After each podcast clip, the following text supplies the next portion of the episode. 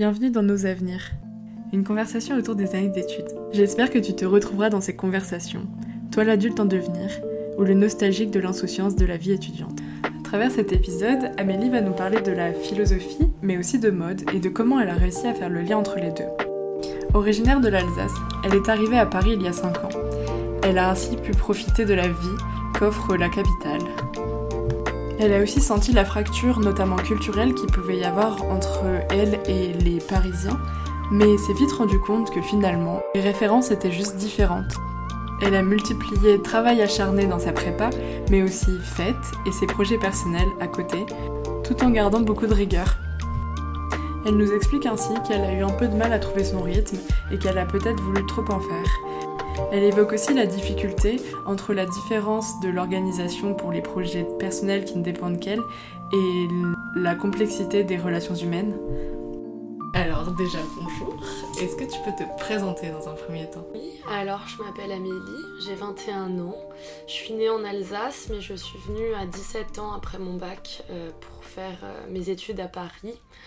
Donc j'ai fait 3 ans de prépa, une prépa qui s'appelle le CPES, cycle pluridisciplinaire d'études supérieures. Et ensuite, j'ai continué à Paris en Master 1 de philosophie contemporaine. Donc là, c'était cette année. Et là, je fais une césure entre mon Master 1 et mon Master 2 pour faire des stages. Et je suis toujours à Paris. Ça fera 5 ans en septembre que, que je suis venue à Paris. Et ça passe vite. et voilà quoi. Ok. Comment tu as choisi euh, ce que tu voulais faire Après le bac, bah alors moi c'était assez facile parce que déjà depuis que je suis petite, j'ai euh, clairement je suis une, littéraire, du coup j'avais pas de doute là-dessus. Enfin c'est les matières littéraires qui m'intéressaient toujours. J'ai toujours eu une appétence pour euh, la littérature, le français, le latin, l'histoire géo. Enfin ça c'était donc d'office, quand je suis arrivée en première, je savais que je voulais faire un bac L. Donc ça, c'était facile pour moi. Du coup, après, euh, en première, j'ai commencé à préparer Sciences Po parce que je me tentais peut-être pour le journalisme, parce que j'ai toujours aimé écrire, toujours aimé beaucoup lire et écrire. Du coup, je me disais que le journalisme, ça m'ouvrait des portes, que c'était aussi relié à l'écriture, à la culture, parce que moi, ce qui m'intéressait toujours, c'était le monde des arts aussi. J'ai toujours fait beaucoup de danse, euh, j'ai fait de l'art plat, enfin Vraiment, j'aime beaucoup dessiner, peindre, machin. Du coup, euh, du coup, je suis allée en première L, j'ai préparé Sciences Po, je suis allée en terminale L, ça me plaisait vachement toutes les matières. Et du coup, finalement, j'ai pas eu Sciences Po et j'ai préparé, enfin, j'ai présenté plein de prépas littéraires. Mais le truc de la prépa, bah, ça me tentait pas non plus trop parce que j'ai une grande sœur qui a fait une prépa. Et je savais que c'était beaucoup de travail, je savais que c'était pas forcément. Euh, enfin, que ça se soldait pas toujours. Euh, bah, au final tu fais une prépa et souvent l'issue c'est d'aller en licence après. Donc je me demandais si ça valait vraiment le coup de faire une prépa ça me disait pas trop trop. Et finalement en fait je suis tombée au milieu de ma terminale sur un article qui a été euh, paru dans le journal Le Monde sur cette prépa que j'ai faite qui s'appelle le cycle pluridisciplinaire d'études supérieures, le CPES, et qui est en fait une nouvelle formation qui existait quand j'étais en terminale depuis genre 4 ou 5 ans, pas très connu du coup et quand j'ai lu le descriptif et que je suis allée sur le site je me suis dit mais en fait c'est exactement ça ce que j'ai envie de faire. C'est une formation qui se fait entre la prépa et la licence. Du coup ça se fait en 3 ans. À la fin t'as ta licence dans la matière dans laquelle tu t'es spécialisé donc ça c'est cool parce que du coup t'as pas besoin de refaire une licence ou quoi que ce soit. Et en même temps ça se présente comme une prépa parce que t'as autant de volume horaire qu'une prépa les l'exigence est la même et ça se fait dans le lycée Henri IV en fait à Paris. Du coup ta première année tu l'as fait vraiment à Henri IV. Moi j'ai commencé, j'étais euh, dans la filière humanité, ce qui s'apparente un peu à une hippocagne. Et après en deuxième et en troisième année tu vas choisir des matières dans lesquelles tu te spécialises. Moi d'abord j'ai fait philo et histoire des arts et ensuite en troisième année je me suis spécialisée en philo.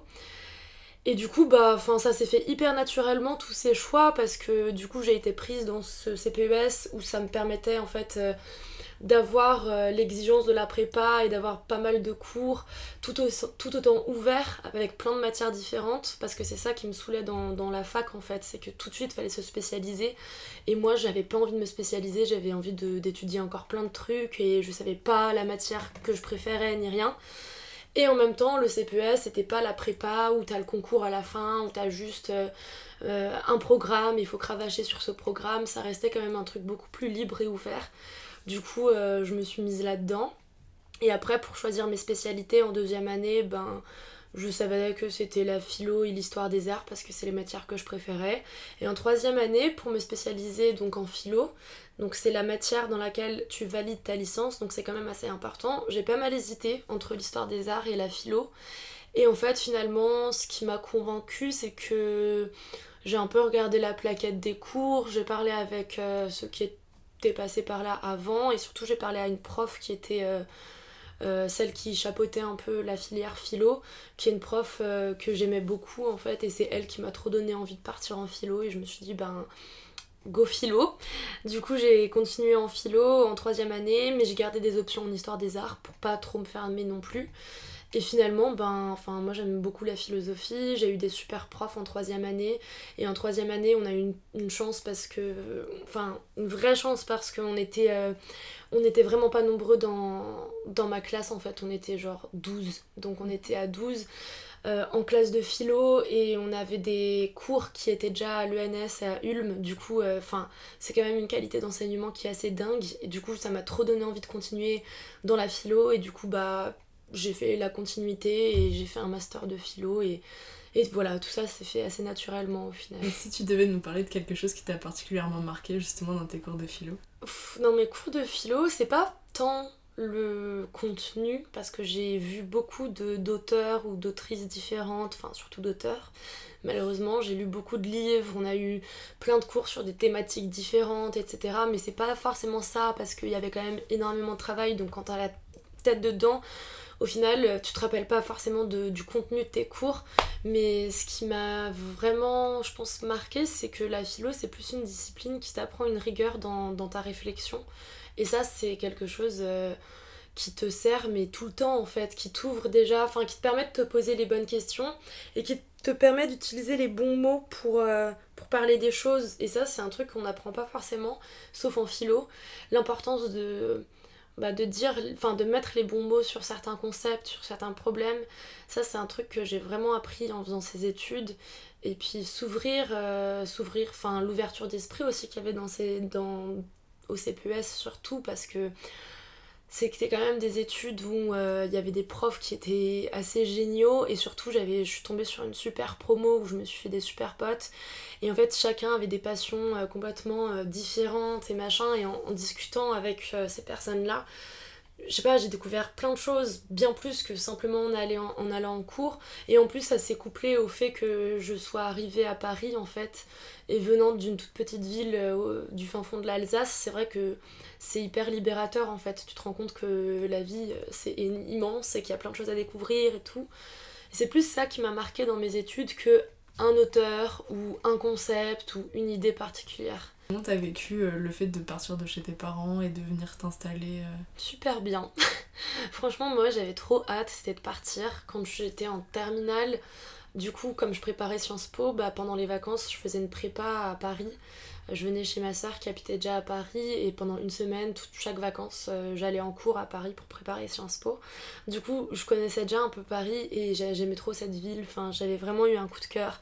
J'avais qu'une envie, c'était d'arriver faire mes études à Paris, quoi. Donc, euh, quand j'ai su que j'avais cette prépa à Paris, j'étais trop contente et et puis en fait, moi, j'ai j'aime bien la campagne, ça me fait du bien d'y retourner quand je suis chez mes parents, c'est toujours euh, C'est important d'y retourner, ça fait du bien de voir la nature, etc. Et puis j'ai mes amis euh, d'enfance et tout.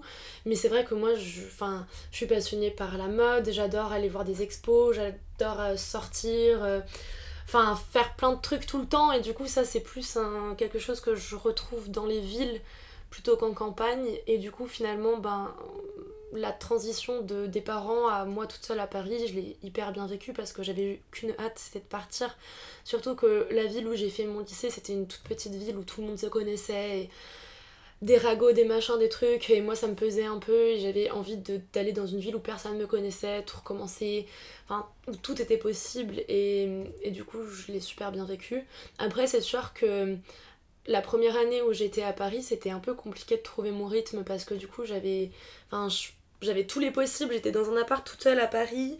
Euh, enfin, c'était trop compliqué pour moi de me, de fixer un rythme. En plus, c'était la première année de prépa, du coup, il y avait quand même pas mal de travail.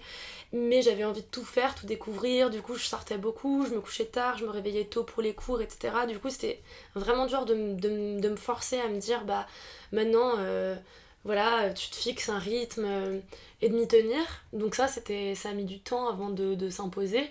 Mais sinon, j'étais trop contente et je me suis vite fait plein d'amis euh, sur Paris. Du coup, du coup, je l'ai vraiment bien vécu. Ouais. Est-ce que tu penses qu'il y a quelque chose qui a fait que tu as réussi à mettre en place ce rythme ou ça s'est fait euh, naturellement avec le temps? bah, je pense que déjà ça s'est fait naturellement avec le temps, mais je pense aussi que c'est la fatigue en fait, parce que du coup j'ai fait une, ma première année où euh, bah, c'était un peu non-stop. En plus, j'étais dans un autre appart et j'étais très loin des cours parce que Henri IV c'est dans le cinquième.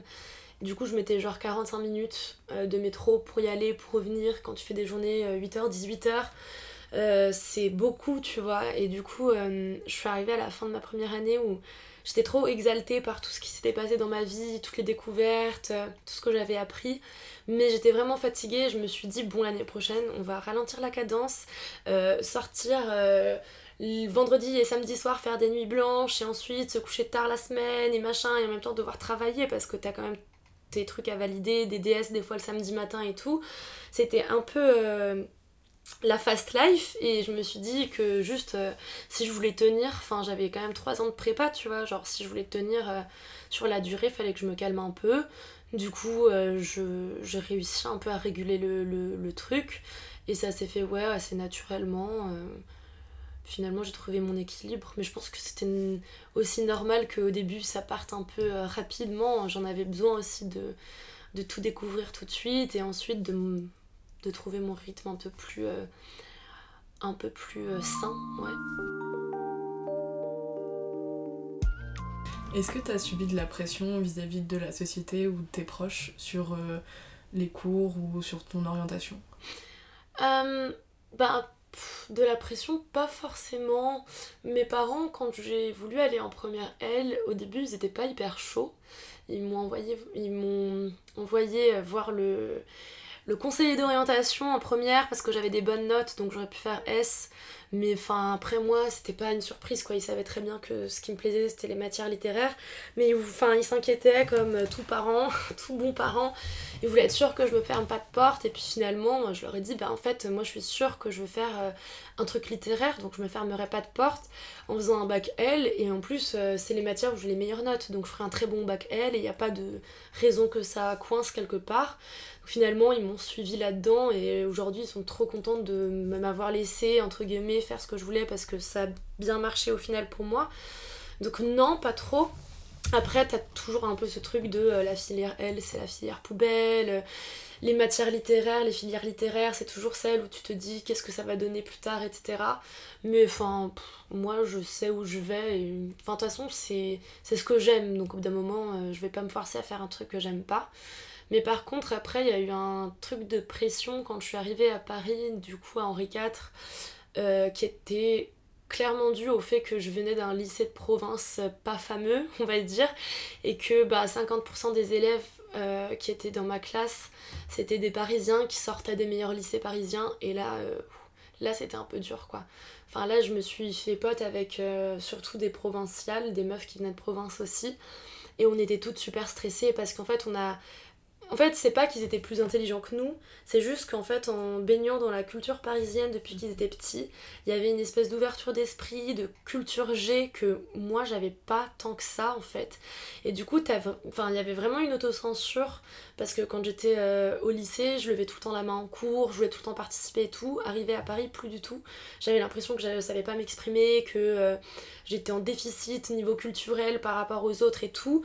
Du coup, il y avait vraiment ce truc le premier semestre en tout cas en arrivant à Paris où j'avais l'impression qu'il y avait un gros décalage entre les Parisiens et les provinciaux et je pense qu'il y avait un vrai décalage. Après le décalage il s'est complètement amoindri parce que enfin on avait tous euh, le même cerveau, les mêmes intelligences, du coup il n'y avait pas de souci.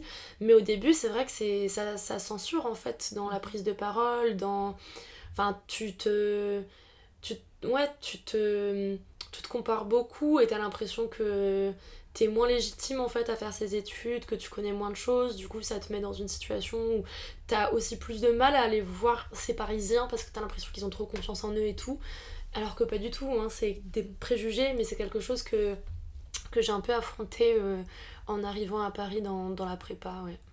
Est-ce que tu penses que tu t'es forcé un peu à faire des choses du coup à, on va dire, consommer de la culture ou consommer du contenu pour Mm.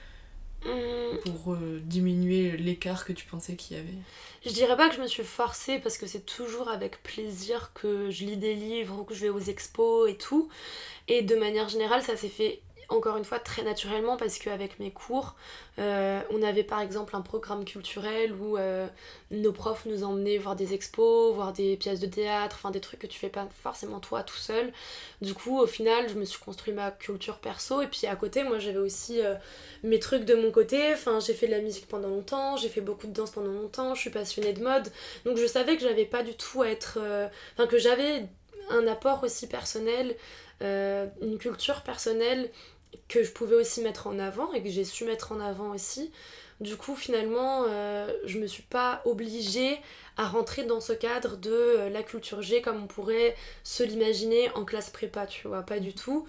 Et, euh, puis au final, en fait, j'ai vite été amenée à faire des exposés avec bah, mes camarades de classe, donc des personnes qui étaient dans des bons lycées parisiens et tout. Et en fait, en travaillant avec eux, je me suis rendu compte que on connaissait à peu près les mêmes choses au final, que mon cerveau marchait comme le leur et qu'il n'y avait pas de raison et que là où ils connaissaient peut-être un truc en plus, bah moi je connaissais quelque chose aussi d'autre. Du coup ça s'est complètement équilibré.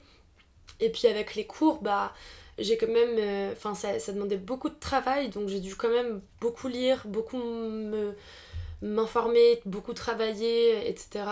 Et du coup, ça, ça m'a, ça m'a aussi euh, ouverte plus que ce que j'ai pu être euh, en arrivant à Paris euh, d'entrée de jeu, quoi. Mhm. Est-ce que tu peux nous parler un peu de ta passion pour la mode? Ouais, bien sûr. Alors, ma passion pour la mode, elle est venue assez tard finalement. Enfin, c'est pas. Quand j'étais enfant, j'étais passionnée de danse. C'était vraiment mon truc. Du coup, il y avait que ça dans ma tête. Et finalement, en fait, quand je suis arrivée en troisième, je me suis blessée. J'ai dû arrêter la danse pendant six mois. Donc là, c'était un peu la catastrophe et euh, j'ai dû trouver un peu une passion de substitution, un truc euh, pour m'occuper quoi pendant ces six mois. Et euh, bah, ça collait un peu au moment où je vivais mon adolescence et du coup, je faisais plus attention à moi, plus attention à mes habits. Et en fait, j'ai toujours eu un peu cette sensibilité de, des vêtements. Enfin, j'ai toujours été attirée par les vêtements, j'ai toujours voulu porter des choses, euh, essayer le maquillage, essayer les talons de ma grand-mère, machin. Enfin, ça, c'est toujours un truc qui, revenait dans, dans, ma personnalité, même enfant. Et j'ai plein de souvenirs de vêtements ou de ce que je portais à des, certains moments de ma vie. Donc, je pense que c'est une, une, sensibilité que j'ai déjà eue. Mais j'ai découvert la mode euh, en tant qu'industrie, on va dire, du coup, quand j'étais en troisième. Et en fait, j'ai découvert ce truc et je me suis dit, waouh, mais c'est trop dingue, enfin, je kiffe trop, il y a plein de choses à faire, à dire et à découvrir dans, dans ce milieu-là. Et du coup, à partir de ce moment-là, je me suis penchée là-dessus à fond. Et quand j'étais en seconde, j'ai ouvert un blog où je faisais mes petits articles et tout, que j'ai tenu jusqu'en terminale. Euh, j'écrivais des articles un peu comme ce que je fais maintenant, mais c'était moins abouti, c'était plus euh, chill, euh, parce que j'aimais bien écrire aussi. Et après, en arrivant à Paris, j'ai fermé ce premier blog que j'avais et j'en ai rouvert un autre parce que je voulais partir sur quelque chose de différent. Enfin, de plus rechercher. Je voulais écrire des articles plus de fond. Du coup, j'ai ouvert euh, ce nouveau blog, The Golden Grounds, où j'ai écrit mes articles. Et en fait, ça me permettait aussi de, bah, de garder, de cultiver un peu cette passion, parce que c'est vrai qu'avec les cours, j'avais quand même pas mal de travail. Et euh, même si je trouvais des manières dans mes DM ou dans mes mémoires ou quoi de relier la mode à mes études, bah ça restait un truc euh, à part. Alors que bah avec mon blog, j'avais mon petit moment où bah je me faisais un petit kiff et je me documentais, j'écrivais mon, article et ça c'était important pour moi. Et du coup après l'année dernière, euh, du coup en troisième année de CPES, euh, mes potes me disaient souvent bah tes articles sont bien mais ils sont longs, ils sont fastidieux, faudrait que tu trouves un autre moyen pour attirer un peu les gens qui ont la flemme de lire ou machin. Euh, et parce que ton propos il est intéressant en soi. Et du coup je me suis dit ben pourquoi pas les vidéos? Parce que je regarde pas mal de vidéos sur YouTube aussi. Du coup je me suis lancée sur YouTube en faisant un peu le même format que je fais dans mes articles mais euh, en vidéo et du coup je trouve que c'est plus ludique et que c'est un, un, aspect un peu plus euh, facile et, euh, et puis tu as plus d'interaction aussi avec les personnes qui te suivent. Donc ça c'est chouette parce que tu peux discuter, lancer des débats dans les commentaires, etc. Et j'ai commencé à faire cette chaîne du coup ouais il y a un an à peu près. Et depuis ben je jongle un peu entre, euh, entre mes articles, entre mes vidéos et puis à côté pour mes études je travaille aussi sur la mode. Enfin j'ai dû faire un mémoire de fin d'études au CPS où j'ai parlé de mode et de philo. Là, tous les trucs que j'ai eu à rendre, tous les essais que j'ai dû faire pour valider mon Master 1, je les ai fait en lien avec la mode. Donc ça a quand même une part euh, hyper importante dans ma vie. Et, euh, et voilà quoi. C'est mon truc.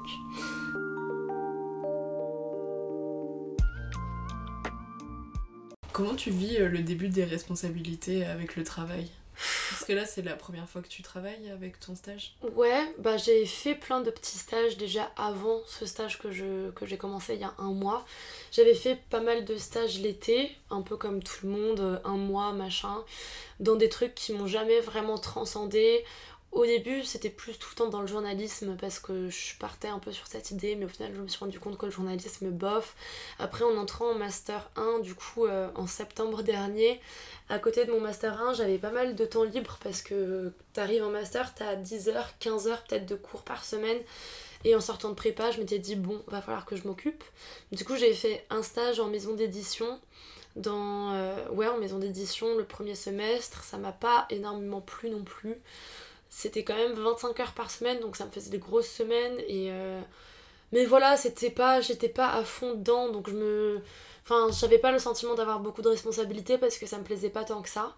Et là, du coup, j'ai trouvé ce stage chez Chanel dans le digital euh, que j'ai commencé fin juin jusqu'en janvier prochain. Du coup, je fais ma césure pour pouvoir faire ce stage. Et euh, bah, les responsabilités, je. Enfin, pareil, c'est assez naturel, je trouve, parce que vu que c'est un stage qui me plaît vraiment, et c'est la première fois que je fais un stage dans lequel je me sens à ma place et à l'aise, où je me sens motivée par les missions qu'on me donne, et je sens que j'ai. Enfin, justement, on me donne de la responsabilité. Vu que ça me plaît, bah, il n'y a pas de souci. Enfin, même si je sors tard le soir du travail ou quoi, ça me, ça me fait plaisir, et c'est quelque chose dans lequel j'ai envie de travailler plus tard aussi, donc. Euh, donc euh, c'est enfin j'accepte les responsabilités avec plaisir et en plus, je suis dans une équipe chez Chanel géniale où c'est des nanas qui sont quand même euh, assez jeunes, qui. Euh, enfin, je peux leur poser des questions quand je veux, je me censure pas du tout, il n'y a pas trop le truc de hiérarchie, du coup, c'est aussi un peu libérateur de mon côté. Et, euh, et à côté, bah je suis très bien payée, du coup c'est vrai que par rapport à mes parents, ça me permet maintenant d'être euh, plus ou moins dépendante dans ma vie à Paris, ce qui est aussi cool. Mais en même temps, ça reste un stage. L'année prochaine, je reprends mon master 2. Donc il n'y a pas ce stress de va falloir que je trouve un travail ou ce stress de la vraie vie active va commencer. Je reste encore en année de césure. L'année prochaine, je finis mon master 2. Ce stage, il est trop bien, mais c'est que un stage. Donc le truc des responsabilités, de la vie adulte et tout, ça va pour le moment. Euh, enfin, tous mes potes sont encore en études, donc je le ressens pas encore trop. Mais, euh, c'est vrai que ça fait. c'est valorisant quand même d'avoir des responsabilités au travail parce que les études, euh, c'est cool, mais c'est vrai qu'on est tout le temps sous la tutelle de professeurs, qu'on est tout le temps redevable de quelque chose, alors que là, tu es au travail, bah, tu dois faire ton travail, on attend de toi quelque chose de particulier. Tu, c'est hyper gratifiant, je trouve, donc euh, ça fait du bien en fait de, de, rentrer un peu dans, dans la vie active plus ou moins.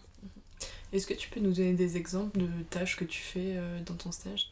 Ouais, bah je peux. Alors en gros, moi, je suis dans. Donc comme je disais, je suis dans la division mode parce que chez Chanel, t'as la euh, haute joaillerie, tout ce qui est cosmétique et la mode. Et donc moi, je suis dans la division mode, dans le secteur digital c'est énorme. Et dans le secteur digital, je suis dans la petite partie conception-rédaction. Et du coup, moi, ce que je fais avec euh, mes collègues et mes, mes boss, c'est que on écrit, en fait, on rédige tous les textes qui sont publiés sur toutes les plateformes de Chanel. Donc le site, mmh.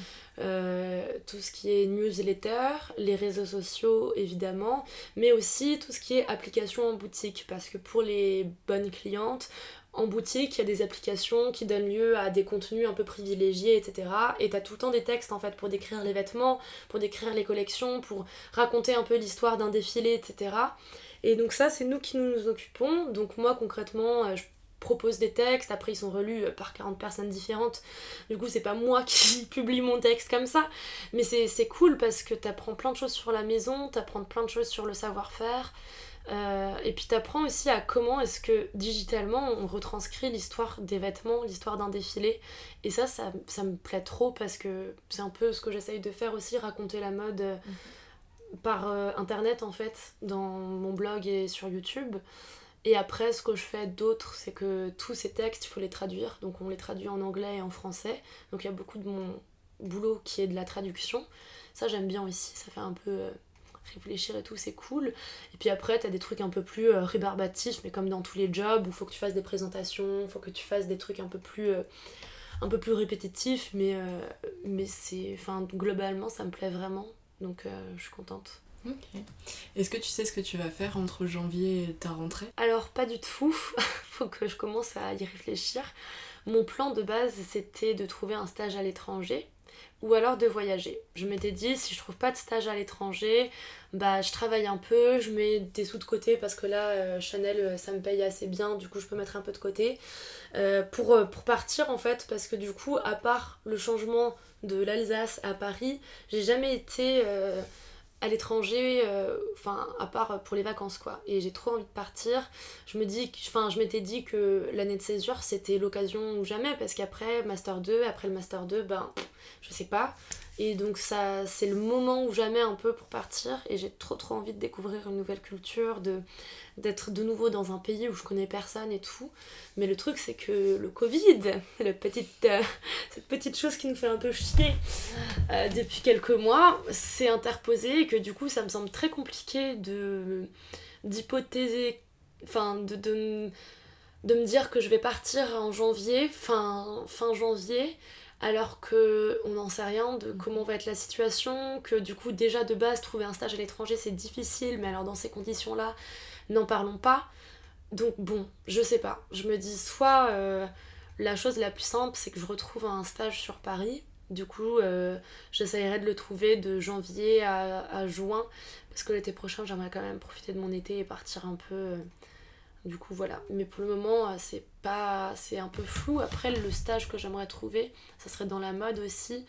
Parce que du coup, j'ai vraiment. Enfin, vu que j'ai fait pas mal de stages hors mode avant, je me suis rendu compte que non, c'est vraiment ce qui me plaît. Mais j'aimerais peut-être plutôt dans un truc plus rédactionnel, dans un magazine ou je sais pas, un truc comme ça, ça me dirait bien. Mais c'est un milieu quand même très fermé où il faut avoir beaucoup de contacts et j'ai pas beaucoup de contacts donc euh, c'est toujours compliqué de trouver des stages dans la mode. Bon, on verra. Mhm. Euh, comment t'arrives à concilier tes engagements personnels et l'industrie de la mode? Oh, c'est compliqué parce que l'industrie de la mode pose énormément de problèmes et est très très paradoxale et problématique à plein de niveaux différents. Mais c'est ça que j'aime trop dans la mode en fait. C'est que il y a plein de paradoxes dans la mode et que du coup on peut jamais s'ennuyer parce qu'il y a tout le temps des surprises quoi. Et qu'il y a une marge de manœuvre assez immense. Et c'est vrai qu'au bout d'un moment euh, tu te poses la question enfin des fois là je suis à mon stage et je me dis quand même le taf de toutes ces personnes c'est de publier un truc sur Instagram pour vendre une collection aux riches parce que personne peut se payer du Chanel. Donc déontologiquement, c'est un peu enfin ça pose des questions mais en même temps, faut pas voir que la mode sous ce prisme-là, c'est quand même euh, déjà quand tu travailles dans une maison comme Chanel, c'est enfin c'est ça relève de l'art ça engage plein de métiers d'artisanat qui sont fabuleux. Enfin, il y a les défilés métiers d'art Chanel qui euh, qui travaillent avec euh, avec ouais, des artisans qui font des choses mais enfin magnifiques Déjà, je trouve qu'il y a tout le côté de, d'expression artistique dans la mode qui est, qui est génial. Mais après, tu as tout le côté très industriel de la mode, euh, la fast fashion, les questions de. Enfin, enfin j'en parle vachement sur ma chaîne justement, tous ces trucs de. La mode se veut vachement dans le progrès, et pourtant, elle est pas du tout dans le progrès, quoi. Enfin, je veux dire. Euh, la mode pose tellement de problèmes écologiques, de problèmes féministes. Enfin, c'est quand même la mode qui, dans les années 2000, euh, a un peu euh, poussé à son paroxysme le truc de la femme objet. Et en même temps, la mode, là, elle se veut vachement euh, axée inclusivité et tout, alors que non, enfin, de fait, c'est encore une industrie structurellement raciste et, et qui. Enfin, ça pose énormément de problèmes. Donc, c'est vrai que personnellement, c'est compliqué de me positionner dans une industrie qui, va à 100 à l'heure et qui écoute pas en fait euh, la planète et les gens qui habitent la planète. Et en même temps, euh, personnellement, moi je consomme plus de fast fashion, enfin presque plus depuis l'été dernier. L'été dernier, je m'étais lancé un défi, c'était d'arrêter d'aller euh, dans les magasins genre Zara, HM et tout. Parce que moi, j'aime bien la, la fripe, j'aime bien passer du temps pour trouver des vêtements. C'est vraiment quelque chose qui me dérange pas. J'ai les moyens aussi. Du coup, ça, je l'ai bien tenu, à part genre deux, trois petits euh, trucs que j'ai dû acheter, euh, genre une veste ou un truc comme ça dans des magasins hors friperie ou hors euh, seconde main. Mais sinon, du coup, moi, je m'engage déjà comme ça à, ce titre, à titre personnel. Je trouve qu'il faut boycotter toutes les marques, euh, genre Zara et tout, là, qui, qui exploitaient les Ouïghours, qui, enfin, tout ça, on le sait trop bien, mais pour moi, il n'y a que ça qui marche. Et après, euh, je trouve aussi que, peut-être à une moindre mesure, parce que j'ai quand même une petite chaîne YouTube, mais ce que j'essaye de faire, enfin mon entreprise de déconstruction de la mode et de son analyse, c'est aussi une manière bah, d'être en accord avec mes principes parce que du coup j'essaye de lever des, problèmes de fond et de montrer qu'on peut penser la mode et qu'il faut la penser parce qu'elle fait trop état de notre société pour euh, faire comme si elle voulait rien dire quoi. Et ça c'est aussi un peu ce que j'aimerais faire euh, plus tard, je sais pas comment, mais euh, montrer justement un peu toutes ces incohérences et et c'est comme ça que j'arrive un peu à être en accord avec mes principes et cette industrie qui est hyper euh, problématique. Euh, pour changer un peu de sujet, mm. est-ce que euh, tu peux nous parler un peu de ton rapport avec l'amitié, la fête et tout ce qui est un peu autour des, de la vie étudiante, on va dire, mm-hmm. annexe aux études? Ouais. bah, Pour moi, l'amitié, c'est hyper important c'est une phrase hyper bateau. ouais, moi c'est trop important les potes et tout. non, mais c'est vrai parce que justement, bah, quand tu changes de ville comme ça, enfin, je sais pas si t'as peut-être aussi fait cette expérience, c'est que tu connais personne. Enfin, je suis arrivée à Paris, à part ma soeur, je connaissais personne. Donc, euh, je suis arrivée euh, le jour de la rentrée des classes en mode il faut que je me fasse des potes quoi. Parce que là, demain c'est le week-end, je vais pas passer le week-end solo. Du coup, euh, au final, ça a été d'autant plus important que les études que j'ai faites au CPES, du coup, cette prépa, bah, c'était des études hyper difficiles où il y avait beaucoup de, de boulot, où tu te remets quand même beaucoup en question, où tu as quand même le moral un peu sapé très souvent et c'est dur des fois de sortir la tête de l'eau. Et c'est trop important quand tu es dans une ville loin de ta famille d'avoir des gens sur qui tu, tu peux compter et ça c'est tes amis en fait. Du coup, moi je me suis fait une, bande euh, au CPES de super potes avec qui maintenant je suis hyper amie et enfin je suis tellement contente de les avoir rencontrés. C'est que des meufs on est genre 8 meufs ou un truc comme ça on se connaît super bien maintenant elles sont venues en Alsace chez mes parents euh, je suis allée enfin on est toutes allées les unes chez les autres et euh, le fait de vivre la prépa ensemble, le fait aussi de faire la fête ensemble parce que c'est toutes des fêtardes et je suis aussi une grosse fêtarde. Du coup, bah, la semaine on travaille, on fait que ça. Et le week-end, on allait, on sortait, machin. Enfin, ça, ça permettait d'avoir un équilibre. Alors, comme je te disais, c'était pas forcément un équilibre hyper sain parce que j'étais quand même hyper fatiguée. Et vu que je suis une grande fêtarde, que j'adore sortir, boire des verres, aller en boîte, machin, c'est vrai que j'en ai besoin. En fait, c'est une forme de défouloir aussi quand tu fais que travailler toute la semaine et même le week-end. Hein. C'était hyper important pour moi de sortir et d'aller faire la fête et en plus, je trouve que quand tu fais la fête avec tes potes, tu rencontres tellement des. C'est tellement insolite parce que tu vas dans des endroits où tu serais jamais allé en jour et tu rencontres des personnes que tu n'aurais jamais rencontrées la journée non plus. Et c'est ça que j'aime bien dans ce truc de la nuit, on va dire.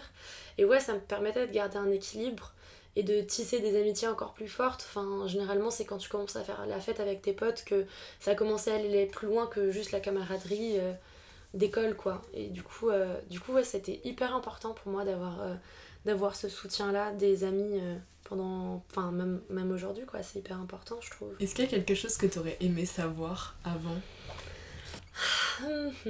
Qu'est-ce que tu te serais dit à la toi en sortant du bac euh, euh, Je pense que je me serais dit que c'est ok de dire non parfois pour tout dans, enfin, dans tout parce que comme je te l'ai dit du coup je suis quelqu'un qui euh, va un peu à 100 à l'heure et j'ai du mal à dire non quand on me propose des plans, quand on me propose de sortir, quand on me propose ci ou ça.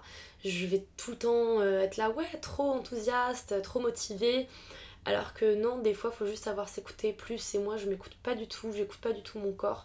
Parce qu'en plus, j'ai pas besoin de beaucoup de sommeil. Du coup, euh, je carbure à fond jusqu'au jour où je suis à plat et j'ai besoin de dormir pendant 48 heures d'affilée, tu vois.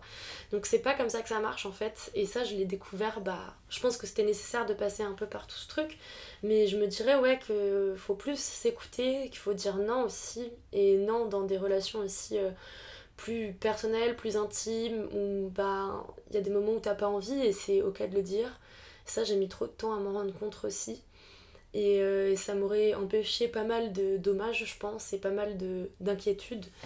Mais après, voilà, enfin, je suis assez partisane du truc qu'il faut faire les choses et que ça a rien de les regretter et que c'est justement les faisant que tu apprends.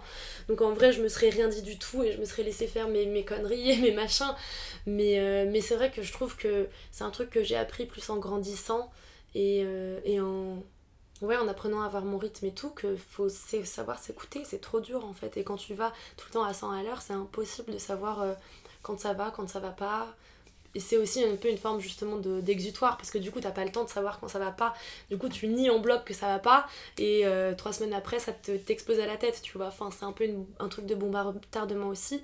Alors que des fois il faut juste se poser et être tranquille et, savoir dire non aux gens savoir dire non à certaines situations et, et comme ça t'es plus euh, en adéquation avec ce que tu ressens.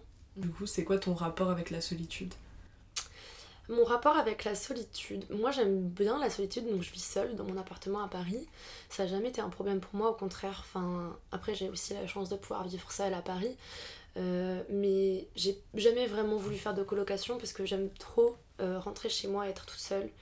Et vu que j'écris beaucoup, que je dessine beaucoup, ou même quand je tourne mes vidéos ou que j'écris mes articles, c'est des activités où j'ai besoin d'être seule en fait. Du coup, il y a des moments euh, où j'ai juste besoin de mettre tout en pause et d'être euh, tranquille chez moi. Notamment du fait que euh, je vois énormément de personnes, que je sors beaucoup et que du coup, ben ouais, quand je rentre chez moi, juste il y a des week-ends où ben, je sors pas et je suis trop contente d'être seule. Et, et ça aussi parce que je suis très bien entourée. Je pense que si c'était pas un truc d'un choix, ça serait plus difficile. Ouais, tu aussi. subis pas, c'est Ouais, ça c'est un truc délibéré. Et puis aussi, quand je suis seule, c'est pour passer des, moments de qualité, un peu, on, va dire. Enfin, c'est de faire ce que j'aime, comme je te disais, dessiner ou écrire ou écouter de la musique ou faire une vidéo, faire le montage, écrire un article, des choses que j'aime. Du coup, ça me fait apprécier le temps que je passe avec moi-même. Et ça, c'est hyper important, je pense aussi. Et puis bon, après, après la solitude, euh, ça va, mais tu vois, par exemple, pendant le confinement, j'étais chez mes parents. Donc je voyais juste mes parents et mon petit frère. Euh, c'est bon quoi. Au bout d'un moment, je me suis rendu compte que quand t'as 21 ans, que t'as la vie devant toi, t'as aussi envie de. Enfin, moi, j'ai, ouais, comme je te disais, j'ai besoin de sortir, j'ai besoin de voir beaucoup de gens aussi pour être bien. Donc, euh, j'ai ce côté toujours un peu festif de ma personnalité. Donc, euh, le confinement, ça aussi été un peu un exercice quoi, de, de rester solo tout le temps. Mais sinon, ça va, je le vis assez bien généralement. Ok. Est-ce que t'as l'impression d'être adulte? Oula, euh, adulte, euh, c'est compliqué comme question. Euh, non, je dirais pas que j'ai l'impression d'être adulte. J'ai l'impression d'avoir énormément grandi. Ça, c'est sûr. Parce que là, du coup, j'y pensais la dernière fois. Je me disais que en septembre, là, ça fera 5 ans que je suis à Paris. Et je trouve ça ouf. Enfin, je j'ai pas du tout l'impression. Enfin, c'est passé tellement vite. Ça passe tellement vite chaque année. Et, et du coup, du coup, je me revois, moi, à 17 ans, arrivée à Paris. Je me dis, mais waouh, il s'est passé une vie entre temps. J'ai l'impression d'avoir énormément appris euh, sur les autres, sur moi, sur plein, plein, plein, plein de choses. Enfin, des fois, je me regarde, j'ai pas l'impression d'être une personne différente parce que je me reconnais encore vachement. Mais c'est vrai que j'ai quand même l'impression d'être à un point dans ma vie où j'étais pas du tout il y a, il y a 4 ans. Mais après, d'être une adulte, euh, non, je pense pas que j'ai l'impression d'être une adulte. Après, bon, j'ai que 21 ans, bientôt 22, ça commence à, venir quand même. Mais non, parce que je suis encore euh, en études, que euh, c'est mes parents qui payent mon loyer, que je, que, je, je côtoie que des gens qui sont étudiants et la vie étudiante, c'est pas. C'est le moment où tu peux être le plus égoïste dans ta vie, quoi. C'est le moment où tu fais tout pour te mettre bien parce que t'as envie de faire ça, parce que du coup, c'est pas du tout un moment où. Euh, où moi, je me sens pas et écrasée par mes responsabilités quoi je, sens que j'ai une liberté que je chéris et qu'il faut que je profite de ces années là Après, ouais, comme je te disais, je me sens grandi et je sens que j'ai appris beaucoup de choses.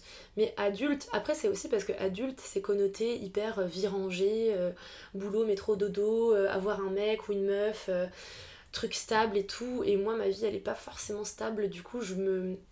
Je m'identifie pas forcément à cette vision de ce qu'on pourrait appeler l'âge adulte. Mais après, âge adulte, dans le sens où, où je sais ce que je veux maintenant et où je vais tout faire pour l'avoir et où je me sens sereine avec justement mes envies, mes désirs et, euh, et ce que je suis. Ça, ouais. Est-ce que tu penses que tu as confiance en l'avenir? Est-ce que tu as une idée de ce qui va se passer pour toi là les autres années, enfin les années à venir? Je sais pas du tout. Chaque année, j'ai l'impression que je sais pas.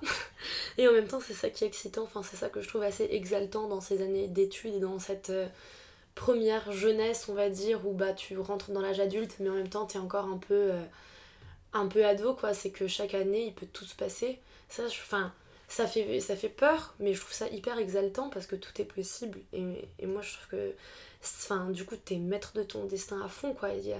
Enfin, dans six mois, je sais pas ce que je ferai et je trouve ça génial et parce que ça se trouve, je vais rencontrer quelqu'un, je vais avoir une opportunité à laquelle j'aurais jamais pensé. Enfin là, il y a six mois, si on m'avait dit que je faisais un stage chez Chanel et que je faisais une année de césure, j'y aurais jamais cru. Et ça, j'aime trop. Enfin, ce côté un peu euh, incertain et tout, c'est pas quelque chose qui me fait forcément peur. Aussi parce que je travaille beaucoup pour m'assurer un truc derrière. Enfin, j'ai fait des études euh, quand même assez conséquentes parce que. Euh, euh, j'ai envie de, bien réussir ce que je veux faire. Pour la mode, je me suis toujours euh, dit il faut que je fasse mon truc de blog à fond, mon truc de chaîne YouTube à fond pour montrer que je suis vraiment passionnée. Enfin, généralement, vu que j'ai un caractère euh, assez, passionné justement, je fais les choses soit à 100%, soit à 0%. Du coup, dans les trucs que j'aime, je me suis beaucoup investie. Du coup, je me dis toujours pourquoi est-ce que ça marcherait pas? Après, forcément, il y a toujours des galères et des épines dans le pied. Ça, c'est sûr, il y en a eu pas mal, mais bon, je fais assez confiance à la vie. Et après, euh, mais après, je sais pas du tout, euh, un métier et tout, là, je saurais pas te dire ce que, j'aimerais faire précisément. J'ai envie de faire tellement de choses différentes et d'essayer tellement de choses différentes que j'ai du mal à me poser ou à m'arrêter sur une idée d'emploi précis. Et après, pour la vie euh, plus perso, je sais pas, j'arrive pas à me projeter là-dessus parce que j'ai plus de mal de ce côté-là parce que justement euh, c'est plus instable que le truc de, la carrière où moi je sais ce que je veux. Le truc euh, des, choses plus intimes, que ce soit une relation euh, à, deux ou que ce soit où est-ce que je veux vivre, dans quelle ville et tout, ça j'ai aucune idée. Ça c'est vraiment le, le, brouillard total. Mais bon, je me laisse un peu porter. Je me dis que de toute façon, généralement c'est la vie qui choisit un peu à ta place aussi. Pour revenir un peu sur la césure, c'est quelque chose qui s'est imposé à toi parce que tu as eu l'opportunité de faire un stage. C'était pas du tout quelque chose que tu avais prévu euh, de base?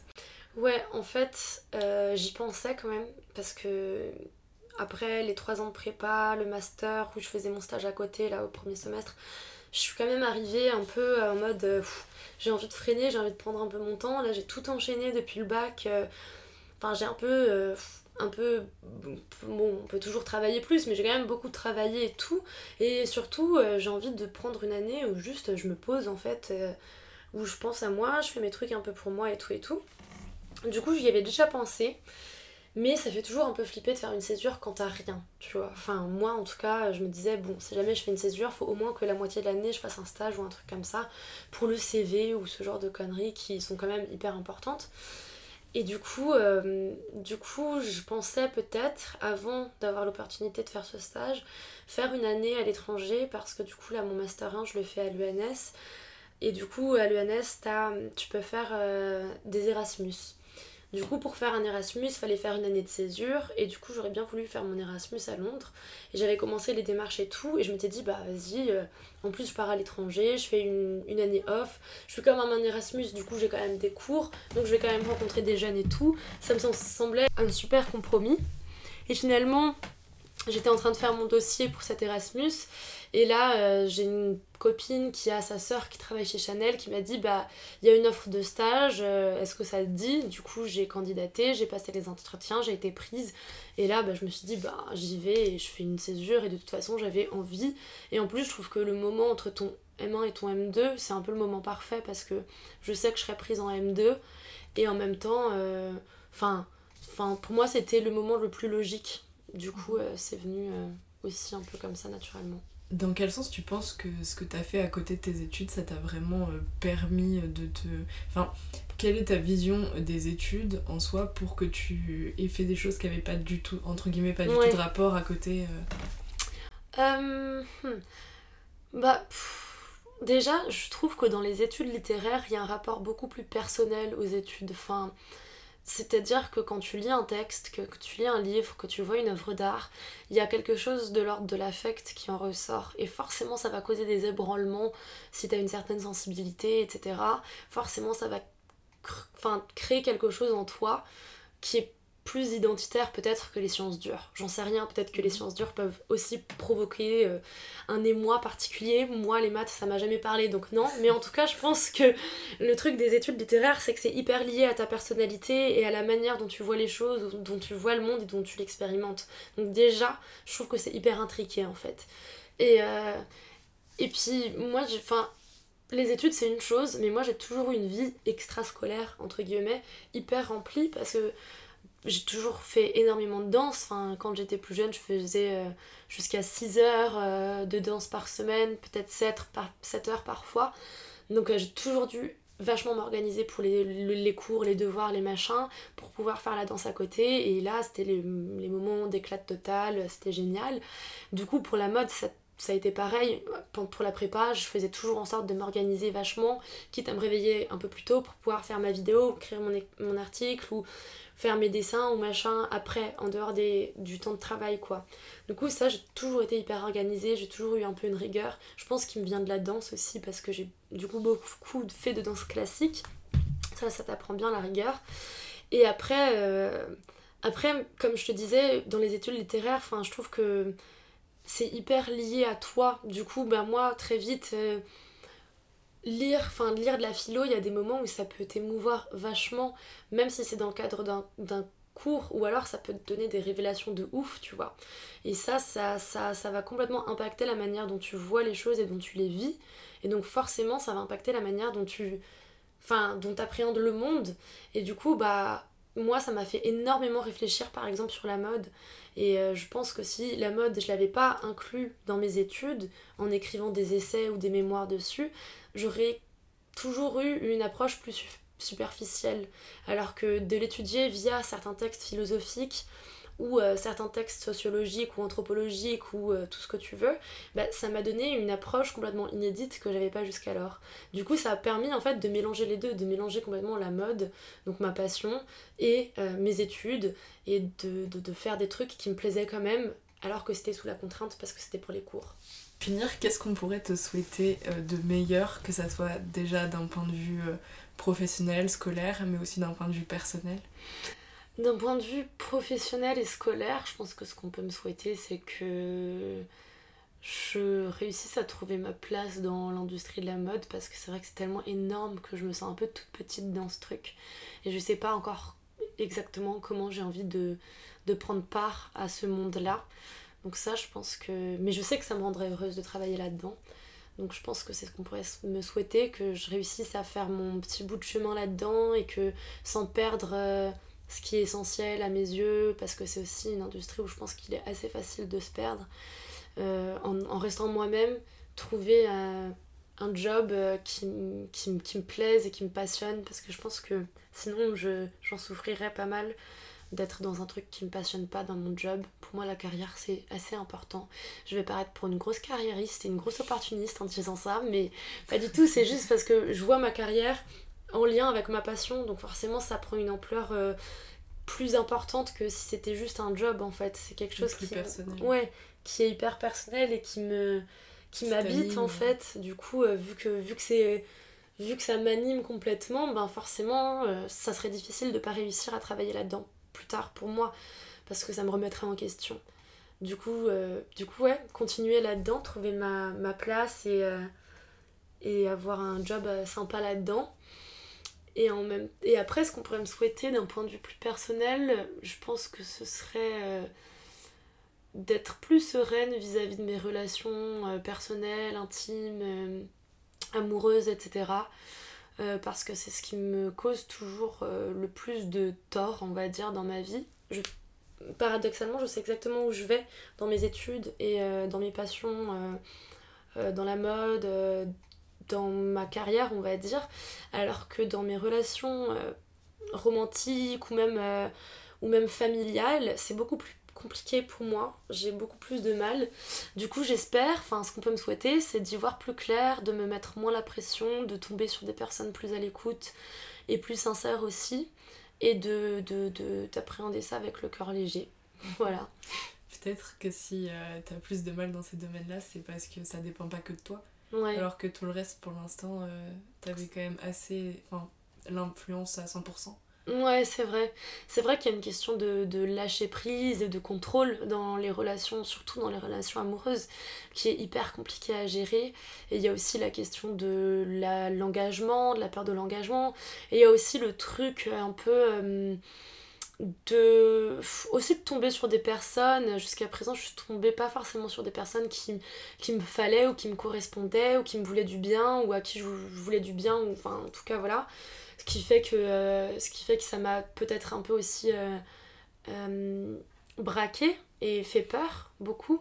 Et si ça me fait peur, ouais, je pense que c'est un truc que tu contrôles pas, t'as raison, et que c'est un truc qui, est, qui peut complètement en fait t'affecter et changer le cours de ta journée. Et ça, c'est vrai que j'ai un peu de mal, quoi. Qu'une personne, en t'envoyant un message, puisse tout chambouler, c'est super beau, mais c'est un truc qui est difficile à accepter, qui est difficile à gérer, surtout que surtout quand tu es aussi euh, assise dans tes positions et dans tes idées sur le monde que moi, on va dire. Euh, c'est vrai que c'est une, question de, perte de contrôle qu'il qui, faut apprendre, mais qui est compliqué parfois à, mettre en place.